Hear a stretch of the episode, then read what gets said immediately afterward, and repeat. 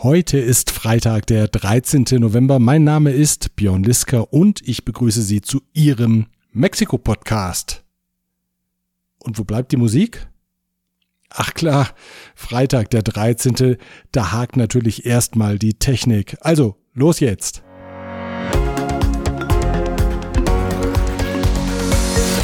Mexikos Präsident Andrés Manuel López Obrador hat Joe Biden bisher nicht zum Wahlsieg in den USA gratuliert. Er beruft sich darauf, dass das Ergebnis der Präsidentschaftswahl noch nicht offiziell feststeht und ihm die mexikanische Verfassung verbiete, dem Kandidaten der Demokraten Glückwünsche auszusprechen. Mexikos Präsident hat mit der Weigerung zur Gratulation Zeit gewonnen, denn offiziell bestätigt wird der Wahlsieger in den USA erst Anfang Januar. López Obrador dürfte fürchten, mit einem Glückwunsch an Biden seine Männerfreundschaft mit Donald Trump zu gefährden. Der Mexikaner ist stolz darauf, den noch amtierenden US-Präsidenten in gewisser Weise gezähmt zu haben. Zumindest gab es in den vergangenen Monaten keine der gefürchteten Drohungen aus dem Weißen Haus, Strafzölle zu erheben oder andere Instrumente gegen Mexiko einzusetzen. Trump seinerseits hatte in der Vergangenheit mehrfach seine Sympathie für López Obrador deutlich gemacht. Intern bezeichnet er ihn als Juan Trump und bei allen Angriffen auf die Mexikaner, die er bei Wahlkampfauftritten gerne pauschal als Bad Hombres bezeichnet, hat er López Obrador nie persönlich angegriffen.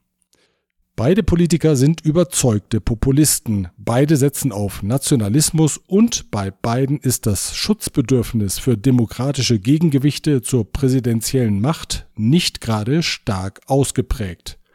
Im zurückliegenden US-Wahlkampf reiste López Obrador auf Einladung von Trump nach Washington, wo er den US-Präsidenten dafür lobte, sich nicht in die mexikanischen Angelegenheiten eingemischt zu haben. Auch habe er Mexiko stets mit Respekt behandelt.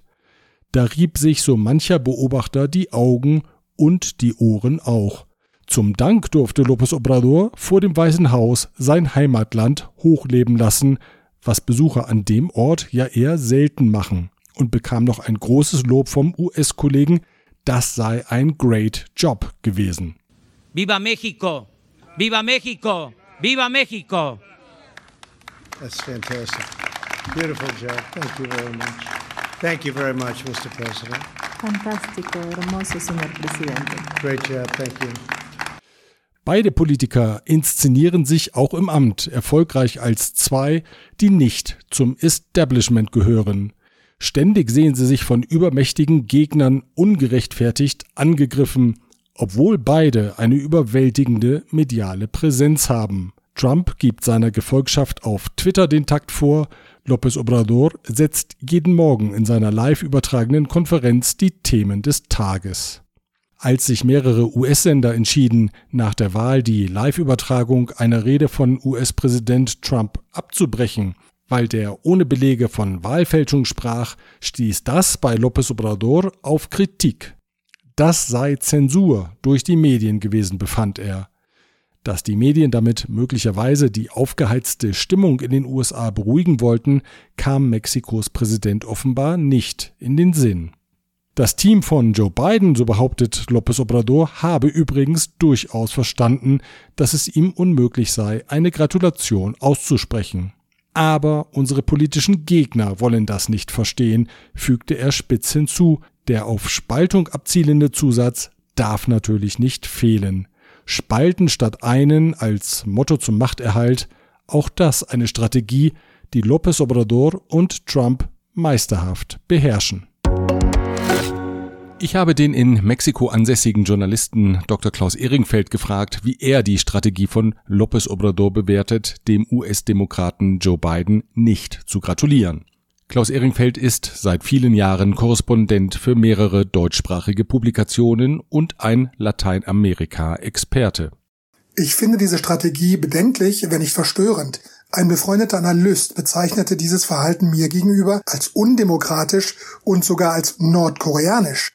López Obrador hat auch bei anderen Wahlen den Siegern gratuliert, bevor die Gegner ihre Niederlage eingestanden hatten. Ich denke zum einen, er ärgert sich, dass er seinen Buddy verliert, Denn Trump und López Obrador führten vielleicht die seltsamste Männerfreundschaft Nordamerikas. Zum Zweiten ahnt er, dass Trump in seinen letzten Monaten im Amt noch immer einiges an Repressalien gegen Mexiko verhängen könnte. Wirtschaftlich und vor allem in Migrationsfragen. Aber so, das ist klar, startet die Beziehung Biden-López Obrador oder USA-Mexiko ab 2021 auf dem ganz falschen Fuß. In einem am 11. November im Handelsblatt erschienenen Artikel weist Klaus Ehringfeld darauf hin, dass Joe Biden ein guter Kenner Lateinamerikas ist. Als Vizepräsident von Barack Obama war er für die Region zuständig. Klaus Ehringfeld erinnert in dem Artikel daran, dass Joe Biden sich 2015 für eine Art Marshallplan für Mexiko und die Staaten Zentralamerikas stark gemacht hat. Diesen Plan wolle er nun wieder aufgreifen. Ich habe Klaus Ehringfeld gefragt, was die Kernpunkte dieses Plans sind. Biden spricht in diesem Plan davon, dass Zentralamerika die nächste große Erfolgsgeschichte der westlichen Hemisphäre werden könnte.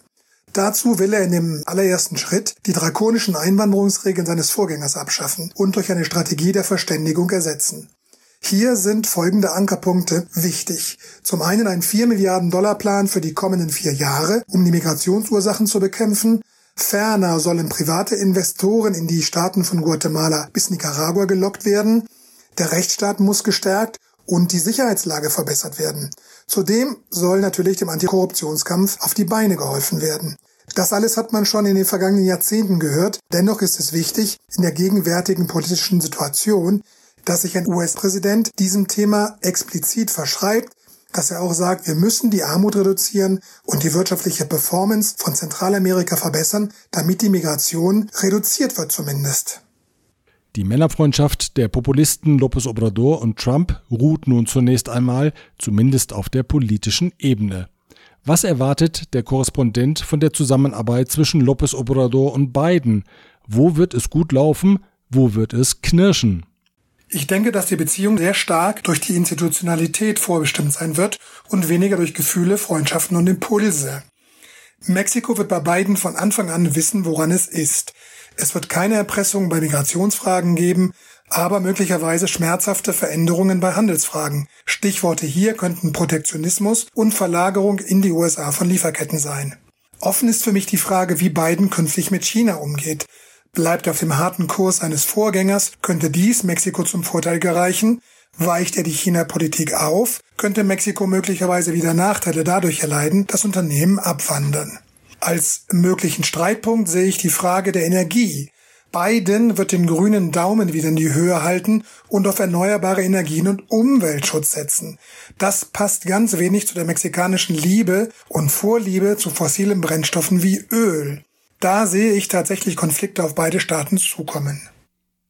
Soweit die Einschätzungen des Korrespondenten Klaus Ehringfeld. Mit Schüssen haben Polizisten in Cancun am Montag eine Demonstration aufgelöst, bei der die Teilnehmer gegen die Gewalt gegen Frauen protestierten. Drei Personen wurden durch Kugeln verletzt, eine Journalistin wurde im Bein getroffen, ein Journalist im Hüftbereich. Die Demonstranten waren auf die Straße gegangen, nachdem die Leiche der zuvor vermissten 20-jährigen Alejandrina Lorenzana gefunden worden war. Sie wies Spuren von Gewalteinwirkung auf. Die Demonstranten kritisierten die häufigen Angriffe auf Frauen in Cancun und die fehlende Unterstützung der Polizeikräfte. Einige der Demonstranten beschädigten das Gebäude der Strafverfolgungsbehörde, daraufhin kam es zu der Polizeiaktion. Die UNO hat das Vorgehen der Polizeikräfte als unverhältnismäßig kritisiert. Auch gegen UN-Beobachter sei die Polizei aggressiv vorgegangen, heißt es in der Stellungnahme. Zwischenzeitlich ist der Polizeichef von Cancun zurückgetreten, der Minister für öffentliche Sicherheit des Bundesstaats Quintana Roo wurde von seinem Amt abberufen. Der Vorfall in Cancun hatte am Dienstagabend ein Nachspiel im mexikanischen Fernsehen. In der Sendung John y Sabina auf dem staatlichen Kanal Once kam es zu einem Disput der Moderatoren. Die Sendung wird moderiert von der Autorin und Regisseurin Sabina Bermann und dem Akademiker John Ackermann, einem Vordenker der sogenannten vierten Transformation in Mexiko, also dem Theoriegerüst der aktuellen Regierungspolitik. Sabina Bermann sagte in ihrer Anmoderation, vor dem Gespräch mit einem anwesenden Minister wolle sie aus aktuellem Anlass mit John Ackermann die Vorfälle in Cancun thematisieren. Der ging aber nicht darauf ein und startete das Interview mit dem Minister. John, en Cancún, Quintana Roo, ayer hubo una marcha de protesta por el asesinato de una joven mujer. La marcha fue dispersada por los policías a tiros, a balazos lanzados al aire. ¿Qué piensas de ello? Buenas noches. Aquí estamos con el secretario de Educación Pública. Muchas gracias, este querido Esteban, por estar con Gracias, nosotros. John. Sabina Beermann hörte dem Gespräch der Männer eine Zeit lang zu, um sich dann an den Minister zu wenden mit der Frage, was sie gegen den Machismo des Kollegen tun solle. Die Lösung kam nach der Sendung. Das Duo wird aufgelöst. John und Sabina gehen demnächst getrennte journalistische Wege. Die Episode zeigt aber, wie sehr das Thema der Frauenmorde besonders von den Männern der Regierung als störend empfunden wird. Präsident López Obrador hat Proteste gegen die Gewalt gegen Frauen mehrfach als politisch motiviert bezeichnet. Der Klang von fließendem Wasser ist eigentlich beruhigend und angenehm. Im Bundesstaat Tabasco löst der Klang derzeit aber Entsetzen aus. Wochenlange schwere Regenfälle haben das Land unter Wasser gesetzt. Besonders betroffen ist die Hauptstadt Villahermosa.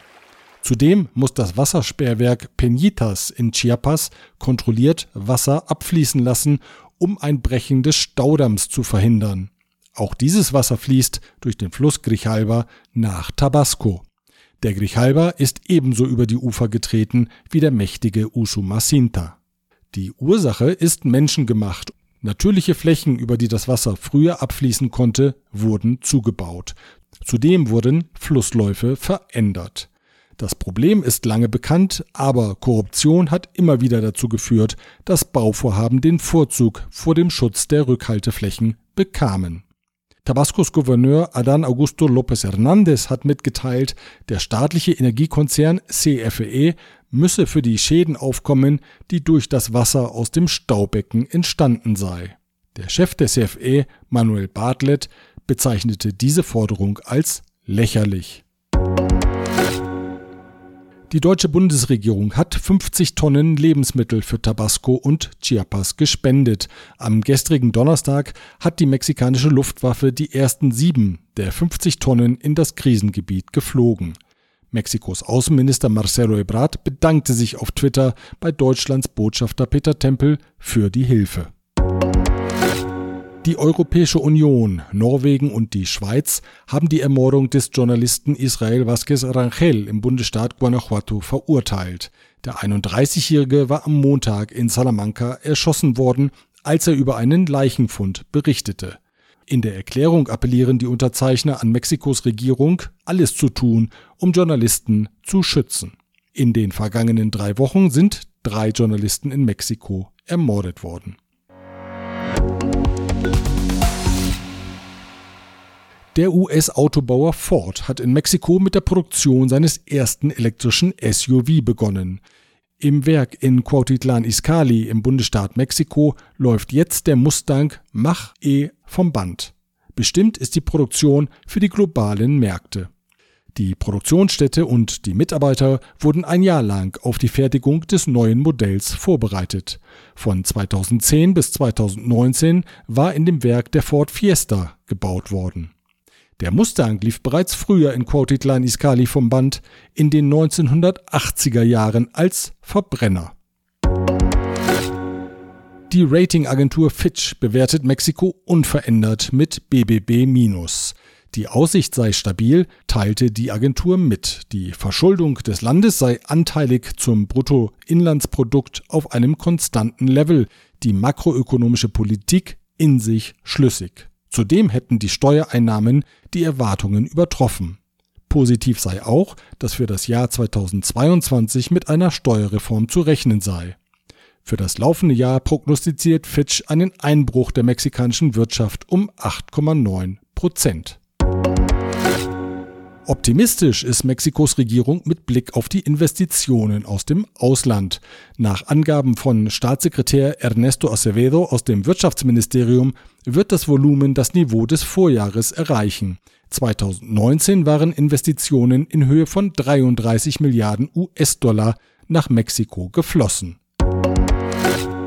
Und nochmal Optimismus. Auch bei den Remessas ist Mexikos Regierung zuversichtlich. Das Geld, das mexikanische Migranten in die Heimat zurücksenden, um die Familien zu unterstützen, werde 2020 ein neues Rekordhoch erreichen, prognostiziert Präsident López Obrador. Er rechne mit einem Plus von 10 Prozent. Bis Jahresende werde sich der Gesamtbetrag der Überweisungen auf 40 Milliarden US-Dollar belaufen. Die Summe aller staatlichen Hilfsprogramme bezifferte der Präsident auf umgerechnet knapp 30 Milliarden US-Dollar, also 10 Milliarden Dollar weniger als die Gesamttransfers der Migranten.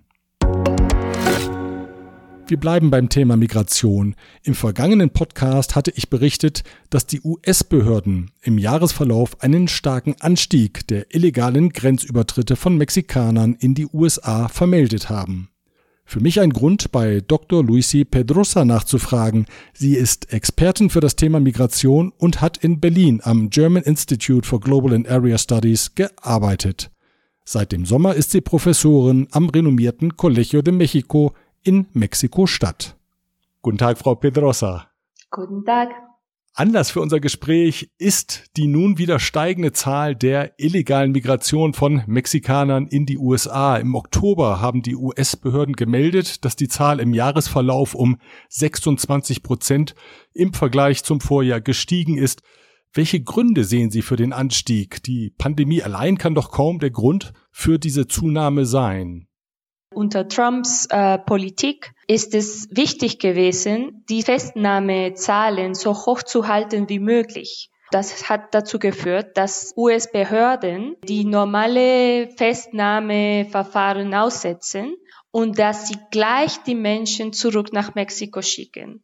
Äh, das hat dann als Konsequenz, als Ergebnis, dass viele Migranten versuchen es erneut gleich nach der Zurücksendung. Und diese, diese Zahl, die Sie genannt haben, die unterscheidet nicht, ob es die gleiche Person war. Es sind Zahlen von Festnahmen. Egal ob legale Migranten oder illegale Migranten, viele von ihnen zahlen anschließend Geld in ihre Heimat zu ihren Familien, die sogenannten Remessas.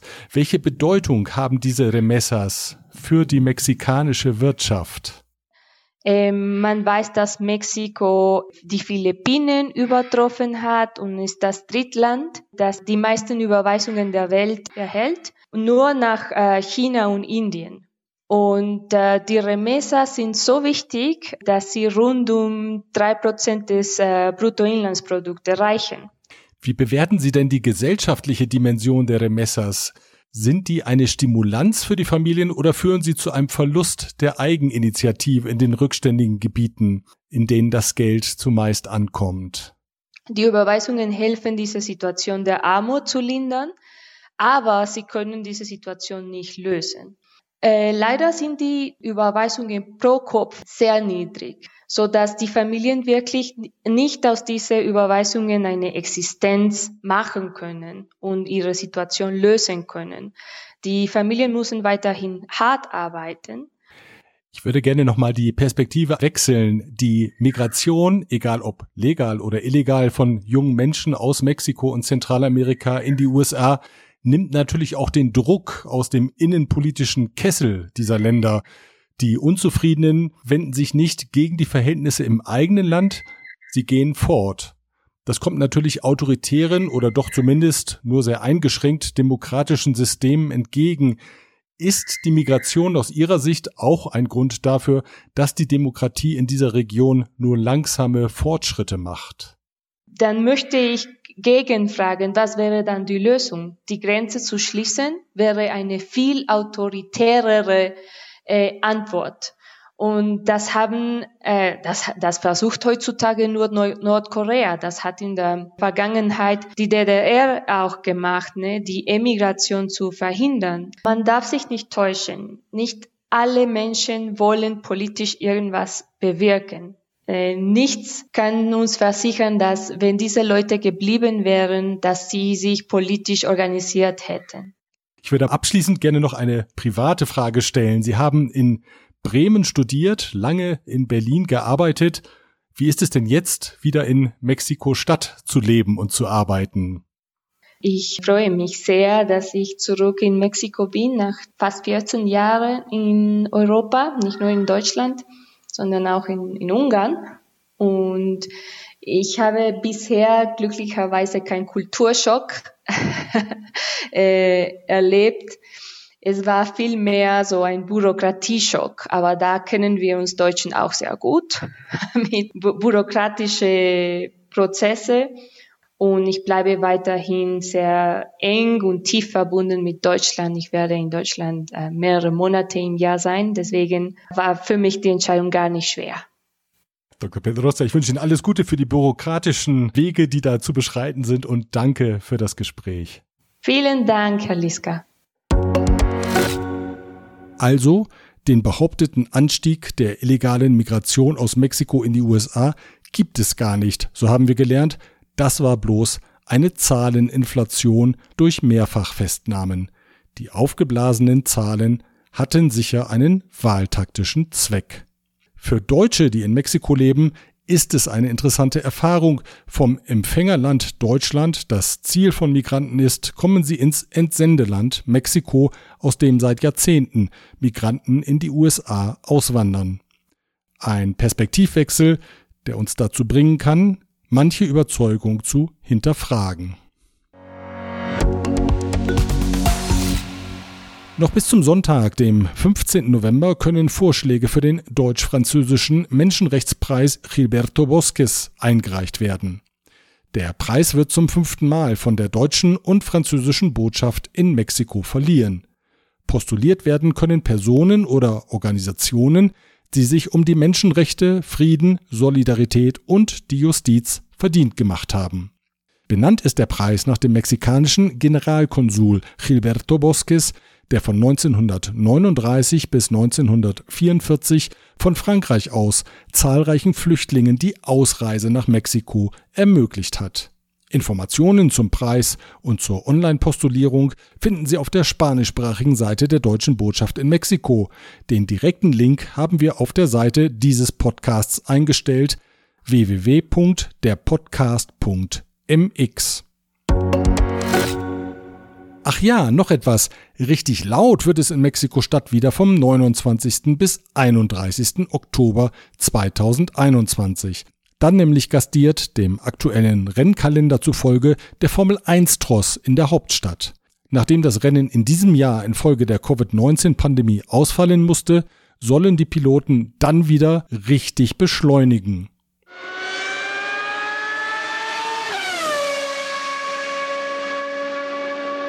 Ich wünsche Ihnen ein schönes, langes mexikanisches Wochenende. Wenn Sie es der Kunst widmen möchten, dann schauen Sie doch mal auf der Webseite muestra.art vorbei.